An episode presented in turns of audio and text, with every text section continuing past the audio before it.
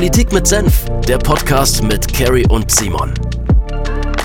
Wir hatten schon wieder äh, Wahlen in Deutschland. Äh, wir hatten aber keine Landtagswahlen, äh, noch äh, Wahlen im Landkreis Oder-Spree, sondern wir hatten tatsächlich ähm, eine Wahl, wo nur ein kleiner Anteil der in Deutschland lebenden Menschen beteiligt war, nämlich die Stichwahl ähm, in der Türkei. Ich glaube, es waren äh, rund um eine Million oder 1,5 Millionen Menschen beteiligt. Ähm, aber Simon, vielleicht magst du uns noch mal einen Überblick geben über ein paar Zahlen und Fakten über die Stichwahl am vergangenen Sonntag. Genau, wir haben am vergangenen Sonntag die äh, Stichwahl gehabt in der Türkei um äh, das Amt des türkischen ähm, Präsidenten. Ähm, da war ja die Wahl zwischen entweder äh, Recep Erdogan, dem amtierenden Präsidenten, der schon seit äh, vielen, vielen Jahren jetzt äh, an der Macht ist, ähm, gegen den Herausforderer aus der Oppositionspartei, äh, Kilic Dal Darulo. Kilic Darulo. Genau. Schwierig, also für mich wirklich schwieriger Name. Ich habe lange überlegt, wie, wie spreche ich das richtig aus, aber verkackt, okay. Ähm, genau. Und ähm, der wurde quasi unterstützt von einem äh, Sechs-Parteien-Bündnis aus Opposition, auch aus allen verschiedenen politischen äh, Richtungen, ähm, von, der, von der ganz rechten Seite zur ganz linken Seite. Ähm, und die haben eben äh, probiert, ähm, Erdogan quasi abzuwählen. Ähm, und da gab es vor zwei Wochen bereits die, den ersten Wahlgang. Äh, in dem hat dann keiner der beiden Kandidaten eine absolute Mehrheit erreicht, also mindestens 50 Prozent der Stimmen. Ähm, Erdogan war am Ende knapp vor äh, dem Herausforderer, also glaube 49,5 Prozent. Äh, und der Kılıçdaroğlu hatte so, glaube 48 Prozent. War sehr knapp. War sehr knapp ja. beieinander. Ähm, genau, und äh, da war jetzt die Stichwahl quasi am, am Sonntag und da durften knapp 1,5 Millionen äh, türkisch, äh, türkisch-deutsche, also sowohl die türkische als auch deutsche Staatsbürgerschaft, ähm, ja, äh, Menschen äh, wählen. Äh, ich glaube, gewählt haben am Ende nur so knapp 500.000. Also es war wirklich ein ganz, ganz kleiner Prozentteil, der am Ende nur zur Wahl gegangen ist in Deutschland. Ähm, und genau, letztlich hat am Ende Präsident Erdogan wieder gewonnen und ist auch weiterhin damit ähm, Präsident in der Türkei. Wobei man dazu sagen muss, so gering war die Wahlbeteiligung in Deutschland tatsächlich gar nicht. Also ich glaube, es war rund um die Hälfte, ähm, was jetzt nicht so wahnsinnig viel klingt, aber wenn du überlegst, ähm, ich glaube, die, die Konsulate waren ja fünf Tage lang offen, teilweise sind Leute 200 Kilometer gefahren, ähm, standen mehrere Stunden lang an, um ihre Stimme abgeben zu dürfen. Deswegen, ich bin immer so vorsichtig, natürlich, es war keine optimale Wahlbeteiligung, also die Wahlbeteiligung in der Türkei selbst war deutlich höher. Ich glaube, die war zwischen 80 und 90 Prozent, also Zahlen, von denen wir ehrlicherweise in Deutschland nur träumen können, dass sich so viele Leute an einer demokratischen Wahl beteiligen. Ähm, und äh, von diesen 50 Prozent in Deutschland haben dann aber, glaube ich, 65 Prozent ähm, Erdogan unterstützt. Also die, die reine Aussage, 65 Prozent der Deutsch-Türken haben Erdogan unterstützt, ist so nicht korrekt, weil, wie gesagt, nicht alle Deutsch-Türken oder Türken in Deutschland abgestimmt haben. Aber trotzdem hat die Bevölkerung in Deutschland anders abgestimmt als in der Türkei selbst, was ich immer sehr, sehr spannend finde, wie sich quasi die Differenz zwischen einer Diaspora-Bevölkerung und der Bevölkerung vor Ort verhält. Ja, aber überhaupt die Wahlbeteiligung war ja auch äh, so hoch, weil es echt eine Schicksalswahl war für das Land und vor allem auch für die junge Menschen in dem Land, aber auch für viele äh, Ältere. Man muss sich überlegen, in der Türkei, die haben eine Inflation von weit über 40, 50 Prozent, ähm, also eine e-, enorm hohe Teuerungsrate, die man seit vielen Jahren nicht in den Griff bekommt. Ähm, es geht auch überhaupt wirtschaftlich einfach bergab seit Jahren. Ähm, man hat ein Spannungsfeld an der syrischen Grenze mit äh, vielen, vielen äh, Millionen Flüchtlingen, 3,5 Millionen Menschen äh, leben in der türkisch-syrischen Grenzregion ähm, ohne echtes Zuhause, ohne, ohne hin und her. Ähm, und natürlich auch die Spannung äh, mit, mit Blick auf Russland, mit Blick auf die Ukraine äh, hat die Türkei ja auch eine geopolitische äh, Lage entsprechend. Und dann auch die ganze, äh, ganze Prozess um Demokratie und Freiheitsrechten, Menschenrechten in der Türkei ähm, ist ja auch ein Riesenthema. Äh, Unabhängigkeit der Justiz äh, wurde ja unter Erdogan äh, und der AKP äh, sehr, sehr eingeschränkt. Also wir haben ja viele Themen in der Türkei, die eben genau auf diesen Wahlkampf ähm, ja, zugespitzt waren ähm, und wo die Opposition irgendwie probiert hatte, ähm, ja, einen Bruch darzustellen und sich wieder mehr Richtung Westen zu orientieren, ähm, also einen anderen Kurs äh, wie Erdogan ähm, einzuschlagen. Äh, letztlich hat das äh, doch keine Mehrheit ähm, gefunden. Ja. Ähm, vielleicht bevor wir so ein bisschen auf die tatsächlichen Themen, die den Wahlkampf bestimmt haben, eingehen, würde ich noch ein bisschen über die Wahl per se sprechen. Also es gab ja auch Wahlbeobachter ähm, äh, aus, aus Reihen des Europarats da, die sich angeschaut haben, ob diese Wahl tatsächlich frei stattfindet. Das Fazit war, ja, grundsätzlich ist die Wahl per se, also der Wahltag demokratisch abgelaufen, aber der ganze Wahlkampf davor entspricht nicht den Standards, die wir als Demokraten an Wahlkampf stellen sollten. Also es gab ja auch einige Oppositionelle, die nicht zur Wahl zugelassen wurden. Also es war ja auch schwierig, dass man überhaupt ähm, einen gemeinsamen Kandidaten als Opposition finden könnte, weil viele einfach nicht zugelassen wurden. Ähm, und äh, auch in der ganzen medialen Welt, also in den Staatsmedien hatte Erdogan ja ähm, viel, viel mehr Sendezeit. Es sind äh, Falschvideos von, von ähm, Kilic Darulu kursiert, also in der, und man muss dazu sagen, in der Türkei, ähm, gerade auf der Land, in der Landbevölkerung, in der älteren Bevölkerung sind die Medien bzw. ist das Fernsehen immer noch das Hauptmedium, was konsumiert wird, was den wirklich meinungsbildenden Charakter hat. Ähm, und da hatte Erdogan einfach einen ganz, ganz klaren Vorteil, dass er 90 Prozent der Sendezeit in Anspruch genommen hat und äh, als Halsbringer kommuniziert wurde. Also faire Wahlen ja, ähm, aber fairer Wahlkampf ganz eindeutig nein. Nee, auf keinen Fall. Er hat ja auch viele Staatsmittel äh, umgelenkt in seinen Wahlkampf, was er auch gar nicht gedurft hätte. Da hat ja auch ähm, die OSZE, die Wahlbeobachter haben da auch entsprechend Kritik ähm, geäußert, wiederholt und mehrfach, dass es am Ende einfach kein fairer Wahlkampf war und ähm, ja, der Präsident einfach seine Vorteile, die er äh, in, seinen, in seinem Amt einfach hatte, auch voll ausgenutzt hat, äh, zum Nachteil äh, seines Konkurrenten. Ja, ja. Und was die Themen angeht, muss man sagen, ähm, also ich habe da eine interessante Überschrift ge äh, gelesen, ich weiß gar nicht mehr aus von welcher Zeitung, aber ähm, im Prinzip, ähm, dass nach Identität und nicht nach Themen oder nach Leistung gewählt wurde, weil, wenn, wie du schon angesprochen hast, die, die Türkei ist in einer irrsinnig schwierigen Lage. Ähm, die Währung äh, verfällt immer weiter, es kommen keine neuen Investitionen ins Land. Und wir hatten ja gerade, das darf man ja auch nicht vergessen, diese furchtbare Katastrophe ähm, oder diese furchtbare Erdbebenkatastrophe, wo die Regierung oder wo ganz, ganz viele staatliche Behörden auch irrsinnig spät reagiert haben, weil es einfach einen großen Wasserkopf und einfach eine, keine funktionierende Verwaltung gibt in der Türkei. Und wo man auch gesehen hat, ähm, ja, dass auch viele Baubehörden ihren Job nicht richtig gemacht haben oder bestechlich waren und Regularien nicht eingehalten wurden, was letztendlich zu einer riesen menschlichen Katastrophe geführt hat mit Zehntausenden von Toten, von Vermissten und jetzt einer riesigen Aufbau, Aufbauarbeit, die jetzt bevorsteht.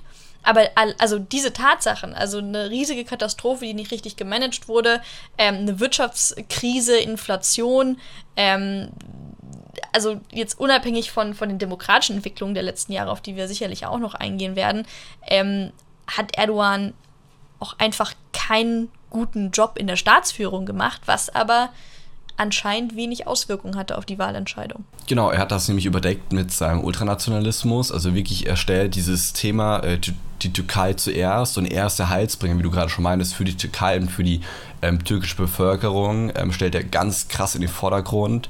Ähm, auch sein Konkurrent hat der, der Kılıçdaroğlu, hat er auch in die Nähe der AKP ähm, gerückt, die Erdogan ja als Terroristenpartei äh, bezeichnet. Ähm, also er hat ganz klar dieses Narrativ gespielt. Ähm, er ist der Einzige, der die Türkei irgendwie retten kann vor, äh, vor dem Einfluss von bösen Mächten, sei es vom Westen, sei es von Terroristen. Ähm, und er rettet quasi die, die, das türkische Volk. Ähm, er hat sich in den letzten Jahren ja auch ähm, diesen, diesen Palast da gebaut. Er nennt es nicht Palast, aber so im Naturschutzgebiet äh, außerhalb äh, von, von Ankara und ähm, da sagt er, das ist der Palast des Volkes und den habe ich für euch gebaut. Und das sind so, aber genau das ist die Symbolik, die er nutzt. Also er, er zeigt, ähm, es ist ja Wohlstand da, ähm, wir müssen uns den nur erarbeiten und ich bringe euch den wieder. Ähm, wegen, dem bösen, wegen dem bösen Westen, wegen den bösen Europäern, ähm, deswegen habt ihr den noch nicht, aber ich bringe den euch wieder. Und ähm, das Narrativ des starken Mannes, das spielt er ganz ganz krass und klar, er hat die Medien auf seiner Seite, die ihn auch überall als starken Mann darstellen und äh, wenn dir jemand sechs, sieben Wochen lang erzählt oder eigentlich jeden Tag, ähm, das ist der starke Mann, ja, dann glaubst du auch, das ist der starke Mann. Ja, und er, also er präsentiert sich ja, also er kommt ja aus sehr, sehr kleinen Verhältnissen, hat sich da hochgearbeitet, kommt auch aus einem sehr, sehr religiösen, konservativen Umfeld. Ähm, also spielt da immer den sehr volksverbundenen, bodenständigen Mann. Also ich bin einer von euch, ich bin nicht jemand, der irgendwie aus der Elite kam, sondern ich bin wirklich einer von euch. Ähm, und ich glaube, dass auch der, ähm, der Kandidat der Opposition, das Kilic Darulo, eine sehr schwierige oder eine sehr schwierige Position war, die richtigen Themen zu finden, weil er musste ein riesiges Bündnis unter sich vereinen. Äh, man hat ja gemerkt, dass die Rhetorik gerade in den letzten Wochen dann auch immer, also immer extremer geworden ist, gerade bezüglich der, der, Flüchtlings, äh, der Flüchtlingsdebatte. Total, hat der also, Erdogan und die AKP weit rechts überholt. Er hat ja genau, äh, genau. versprochen gehabt, er hat ja auch von dem, ähm, ich glaube, gab ja noch einen dritten Kandidaten bei der ersten Wahl. Mhm, genau. Ich weiß den Namen gerade leider nicht, aber von einer ganz äh, nationalkonservativen rechten Partei. Die hat, glaube ich, so knapp 5% bekommen. Und ähm, am Ende hat er diesen, diesen, nicht nur den Kandidaten, sondern auch von einer anderen rechten Partei in der Türkei auch Unterstützung noch irgendwie gebuhlt für die Stichwahl und denen dann versprochen gehabt, okay, wenn ihr mich unterstützt, ähm, dann äh, schiebe ich die 3,5 Millionen Syrer innerhalb des kommenden Jahres ab. Und das ist halt äh, eine Rhetorik, die weit, weit mhm. rechts von dem ist, was Erdogan äh, versprochen hat äh, und auch wie Erdogan sich darstellt. Ja, und da ist halt, also da wurde auch die berechtigte äh, Kritik oder beziehungsweise die These geäußert, dass er vielleicht am rechten Rand dann ein paar Stimmen gewonnen hat, aber einfach gerade im liberalen, progressiven Milieu, die ja wahrscheinlich eigentlich seine Stimmenbasis wären, nochmal ganz, ganz viele verunsichert, verschüchtert und, und äh, nochmal Stimmen verloren hat. Ähm, also ich, ich glaube, man darf aber nicht zu hart mit ihm ins Gericht gehen, weil ich glaube, es war irrsinnig schwer, dieses große Parteienspektrum von sechs Parteien, was er abgebildet hat, irgendwie vernünftig zu repräsentieren oder eine Rhetorik zu finden, die wirklich alle mitgenommen hat.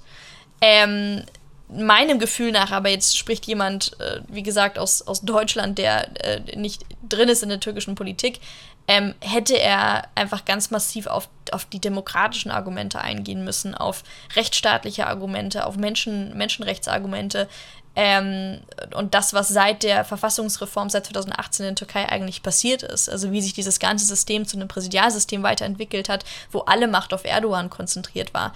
Aber so, da kann man rückblickend immer ganz viele Thesen aufstellen, wie es besser funktioniert hätte. Man, ich glaube, es war einfach eine irrsinnig schwierige Situation und die zu navigieren. Ich weiß nicht, ob das jemand richtig hinbekommen hätte, ehrlicherweise.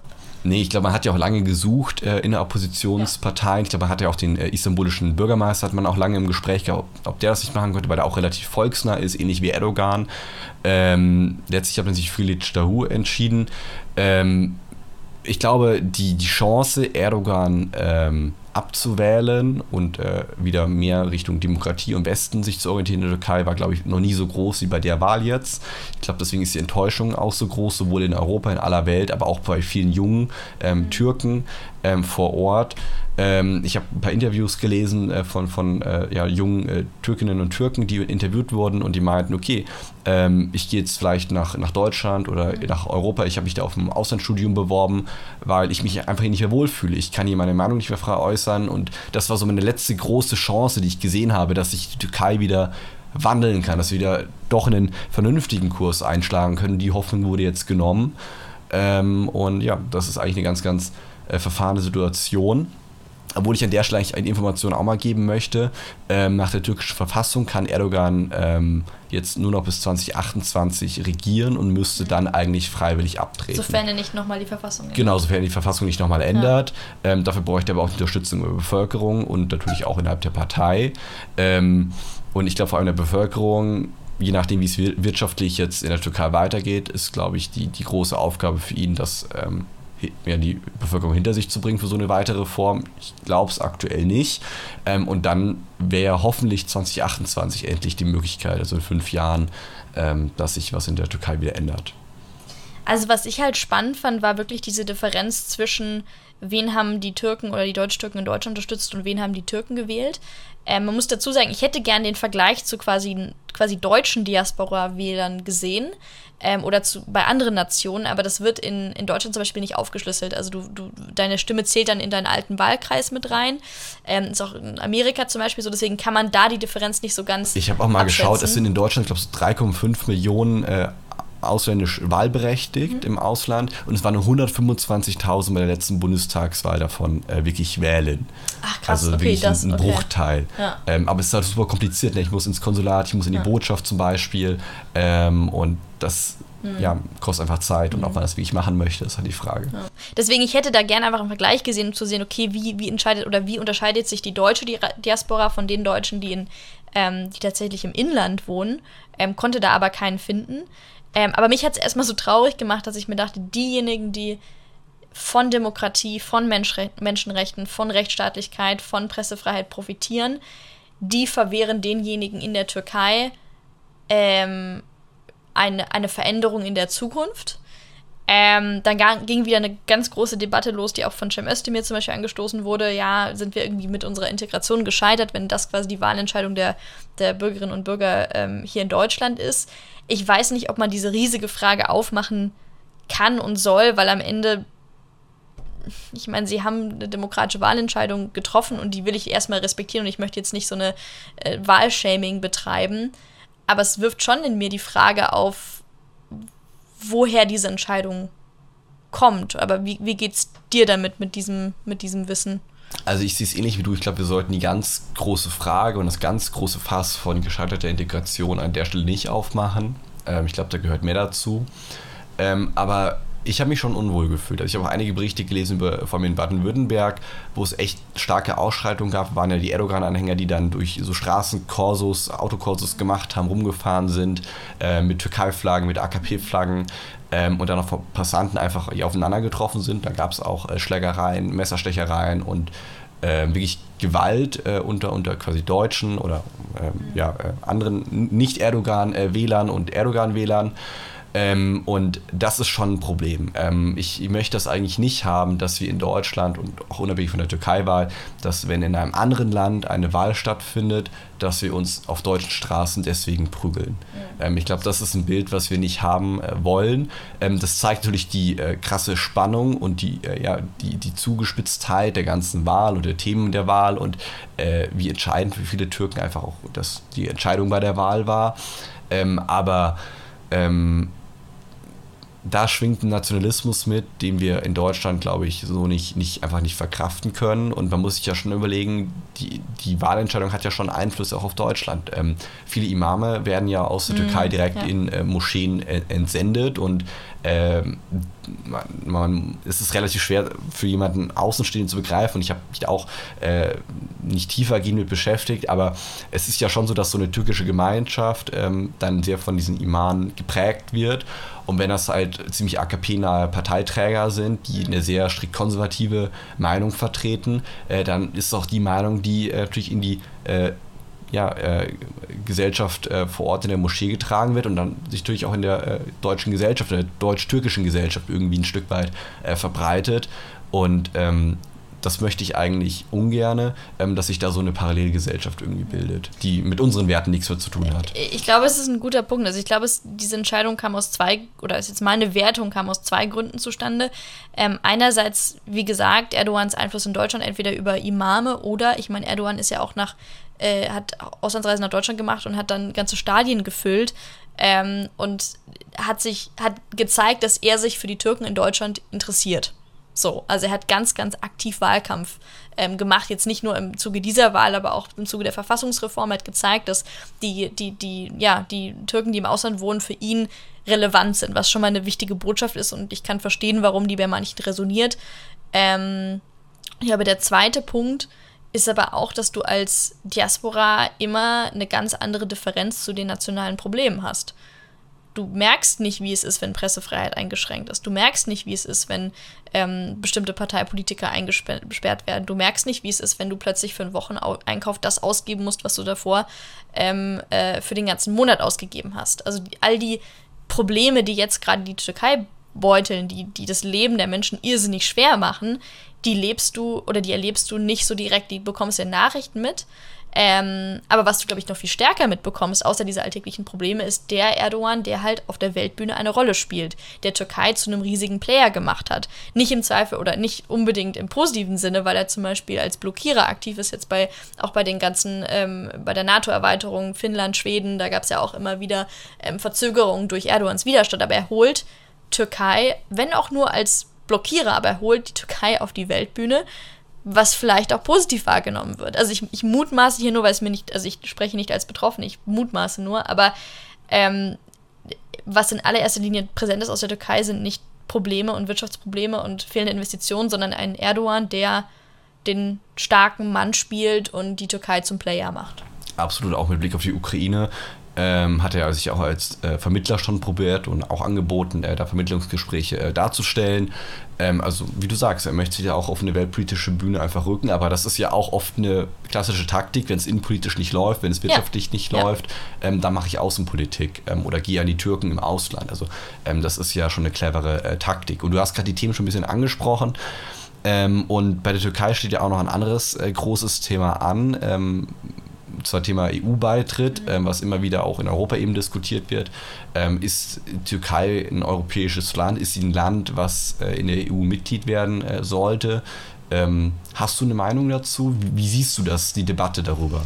Boah, also ich tue mir, ich tue mich irrsinnig schwer, da zu einer endgültigen Meinung zu kommen weil auf der einen Seite immer diese, diese Rufe nach, okay, jetzt müssen wir den, den EU-Beitrittsprozess beenden. Na, seien wir ehrlich, der stagniert seit Ewigkeiten. Also es ist jetzt nicht so wirklich, als ob man etwas wahnsinnig Aktives und Lebendiges unterbrechen würde. Auf der einen Seite sehe ich, dass die Türkei, so wie sie aktuell funktioniert, mit dem, auch mit den Folgen der, der Verfassungsreform, dass das ganze System auf den Präsidenten ausgerichtet ist, es wirklich ein Präsidialsystem geworden ist, ähm, mit ganz schwierigen äh, Einflussmöglichkeiten auf Justiz und so weiter, mit der Situation der Opposition, mit der Situation der Pressefreiheit, der generellen Menschenrechtssituation in der Türkei, sehe ich nicht, dass sie in unsere europäische Gemeinschaft passt. Punkt. So. Gleichzeitig, was ist denn die Alternative, wenn wir final diesen Beitrittsprozess beenden? Dann ist die Message an auch ganz, ganz viele junge Türkinnen und Türken oder auch ältere Türkinnen und Türken, die sich Veränderungen wünschen, dass diese Perspektive erstmal blockiert, was, glaube ich, der gesellschaftlichen Entwicklung in der Türkei auch nicht unbedingt zuträglich ist. Weil ich möchte weiterhin dass junge Menschen oder generell Menschen, die sich dem Westen zugeneigt fühlen, die demokratisch orientiert sind, dass die eine Perspektive für die Zeit nach Erdogan haben. Und diese Zeit nach Erdogan wird kommen. Es wird vielleicht nicht morgen sein, es wird vielleicht nicht übermorgen sein, aber die wird kommen. Ähm, also ich glaube, wir müssen da irgendeine Perspektive, irgendeine Hoffnung am Leben erhalten. Aber so wie es jetzt ist, kann es auch nicht sein. Ich, also wirklich, ich tue mir da, ich tue mich da irrsinnig schwer. Tu mir da, tu mich da. Ich verstehe. Ich tu dir, tust dir tu, da schwer. Ich tu mir. Deutsch ist schwer. Äh, Deutsch ist schwer. Tu ja. mir da schwer. Vielleicht auch Türkisch. Ich weiß es nicht. aber ich, ich, ich bin gerade ultra verwirrt. Egal. Ähm, ja, aber also mir geht es ähnlich, ähm, aber ich würde das doch klarer formulieren. Also ich glaube, ähm, ja, die Türkei braucht eine Perspektive, aber die Perspektive ist nicht die EU. Also ich glaube, die Türkei ist kein Mitglied. Für die, für die EU. Ich glaube, ähm, sowohl wegen der aktuellen ganzen Themen, die du gerade genannt hast, Thema Pressefreiheit, Justizfreiheit und so weiter, ähm, aber ich glaube auch so ganz grundlegende Punkte wie ähm, wie steht die Türkei kulturell da? Also man muss einfach ehrlich akzeptieren, ähm, dass es ein ganz anderer kultureller Raum ist, der, mhm. dem die Türkei angehört. Ähm, und wir haben heute schon teilweise äh, Probleme einfach äh, auch bei äh, ja, Kulturprogramm und äh, wie, wir, wie wir über Themen, über, über auch bei der Flüchtlingspolitik sprechen mit, mit den Balkanstaaten, äh, sind die Unterschiede schon groß. Ich glaube, mit der Türkei werden die Unterschiede noch größer. Ähm, auch bei gesellschaftlichen äh, Fragen, auch wenn wir mit Blick auf LGBTQI und sowas äh, mhm. sprechen. Rolle der Frau. Ja. Rolle der Frau. Ich glaube, da ist einfach die historisch gewachsen. Ich möchte das auch gar nicht verurteilen, ähm, weil jedes Land hat seine Geschichte und dazu darf es auch stehen. Aber ich glaube, ähm, mit Blick auf den Werteraum, den wir in der EU einfach pflegen in Europa, ähm, da passt äh, die Türkei nicht rein und auch äh, musste sich ja schon geografisch auch anschauen, geopolitisch, wo liegt die Türkei und äh, welche, welche Außengrenzen würden wir denn da kriegen? Ähm, wir hätten eine unmittelbare EU-Außengrenze äh, an den Nahen Osten, an Syrien. Ähm, und ähm, ich halte es für ausgeschlossen, dass in den nächsten 50, 60, 70 Jahren sich irgendetwas äh, an der Situation im Nahen Osten zum Positiven äh, ver verändert, äh, vor allem in Syrien und Co. Ähm, und ich möchte das ungern direkt an der europäischen Außengrenze haben. Wir haben heute einen Krieg äh, in der Ukraine direkt in Europa. Ähm, ich glaube, wir sollten da ähm, doch Abstand und einfach diese Pufferzone mhm. haben ähm, wir sehen das heute schon mit der, mit der Flüchtlingspolitik, ähm, wo die Türkei, und das ist ja auch ein Grund, warum wir der Türkei immer wieder äh, Nuancen machen und sagen, ja, hier Leute, wir schicken euch noch ein paar Milliarden rüber, ähm, weil die Türkei eben Pufferbecken für Flüchtlinge ist. Das muss man halt auch so sagen. Ich hatte es vorhin angesprochen, äh, dreieinhalb Millionen Syrer leben knapp in der türkischen Grenzregion. Ähm, und die, das Auffangbecken irgendwie für Europa. Ähm, wir zahlen dafür, dass die äh, Türkei quasi unsere, unsere Probleme da irgendwie aus den Augen, aus dem Sinn hält, ähm, was auch keine, keine dauerhafte Lösung ist. Ähm, aber dennoch eben die Lösung, dass wir nicht unmittelbar äh, ja, an den Nahen Osten, äh, aber auch an die Kaukasusstaaten äh, und so weiter äh, grenzen. Also das, glaube ich, ist schon äh, ein entscheidender Punkt. Ähm, das funktioniert in meinen Augen nicht und deswegen glaube ich, ähm, ja, Perspektive für die, äh, für die Türkei Richtung Westen auf jeden Fall, ähm, aber ich glaube äh, nicht in der Europäischen Union. Hm. Ja, ich glaube, ich glaube, wichtig, also ich, ich finde es wahnsinnig schwer, da eine, eine Antwort zu finden, aber ich glaube, wichtig ist einfach, dass wir irgendeine Perspektive und Hoffnung für, du hast jetzt gerade Pufferzone genannt, aber für die Menschen dort lieferst, dass dort auch weiterhin Demokratie und Menschenrechte zu einem oder zu bei einem oder ja ein gesellschaftliches Ziel bleiben, weil wenn wir uns komplett abkapseln ähm, Nein, das dürfen wir auf keinen genau, Fall. Also, auch mit Blick auf Russland ja. und China, die wollen auch ja. den Einfluss in der Türkei haben. Ähm, man muss sich überlegen, äh, ähm, der, der Zugang zum Schwarzen Meer geht nur über Istanbul, also auch da militärstrategisch ähm, ist die Türkei wichtig. Ähm, auch für Russland, vor allem mit Blick auf die Schwarzmeerflotte, weil die kommt halt aus dem Schwarzen Meer nicht raus. Ähm, und ich glaube, die Türkei muss auch jede Durchfahrt äh, auch von NATO-Schiffen genehmigen Mhm. Ähm, das war ja, glaube ich, auch zum äh, Anfang des Ukraine-Krieges, dass die Briten, glaube ich, da durchfahren wollten mit U-Booten äh, und die Türkei das äh, nicht zugelassen hat. Also eben, also auf keinen Fall dürfen wir uns da, glaube ich, zurückziehen als Westen. Ähm, und ja. Mhm. Ja, ich glaube, es wird, ich meine, neben einem, einem staatlichen Austausch, den es ja weiterhin geben wird, müssen wir einfach dafür sorgen, dass ähm, vielleicht auch mehr junge Menschen aus äh, Europa und der Türkei in Austausch kommen, dass einfach, ja, lebendiger gesellschaftlicher Austausch zwischen uns stattfindet, weil ähm, ich will gerade nicht in der Haut eines, eine, einer jungen Türkin sein, die sich Veränderung gewünscht hat, die sich mehr Freiheit gewünscht hat ähm, und die jetzt grandios enttäuscht wurde und äh, jetzt auch der Westen sich abwendet. In der Situation möchte ich nicht sein und ähm, deswegen glaube ich, müssen wir da mit viel Fingerspitzengefühl ja, weiter mit umgehen. Aber es ist einfach eine schwierige Lage und einfach ein Ereignis, was mich persönlich super traurig gemacht hat, weil ich wirklich mit ganz, ganz viel Hoffnung auf die Umfragewerte geschaut habe und gehofft habe, hm, vielleicht ist nach 21 Jahren jetzt auch gut ähm, und wir sehen wieder eine neue, ja, eine neue Türkei. Ja, schade, aber ich glaube, ähm, die Augen drauf behalten ist, glaube ich, ganz wichtig und ähm, nicht die Augen verschließen, sondern äh, immer in die Türkei schauen, berichten, ähm, und ähm, dann hoffen, dass sich äh, in den nächsten Jahren mehr zum Positiven wandelt. Ich glaube, wir haben ja auch Hebel, auch mit Blick auf finanzielle Mittel aus Europa, ähm, die wir nutzen können und sollten. Ähm, und äh, ja, schreibt uns gerne mal eure Meinung zum ganzen Thema, äh, wie ihr auch die Wahl erlebt habt, ähm, auf Social Media, auf unseren Politik mit Senf Instagram-Account. Ähm, und ja, lieben Dank, Carrie, für das Gespräch heute. War super spannend, super interessant. Äh, und euch wünsche ich zwei erfolgreiche Wochen. Danke dir. Gute zwei Wochen euch. Politik mit Senf, der Podcast mit Carrie und Simon. Alle zwei Wochen neu. Hast du Themen, die dich bewegen? Schreib den beiden auf Social Media.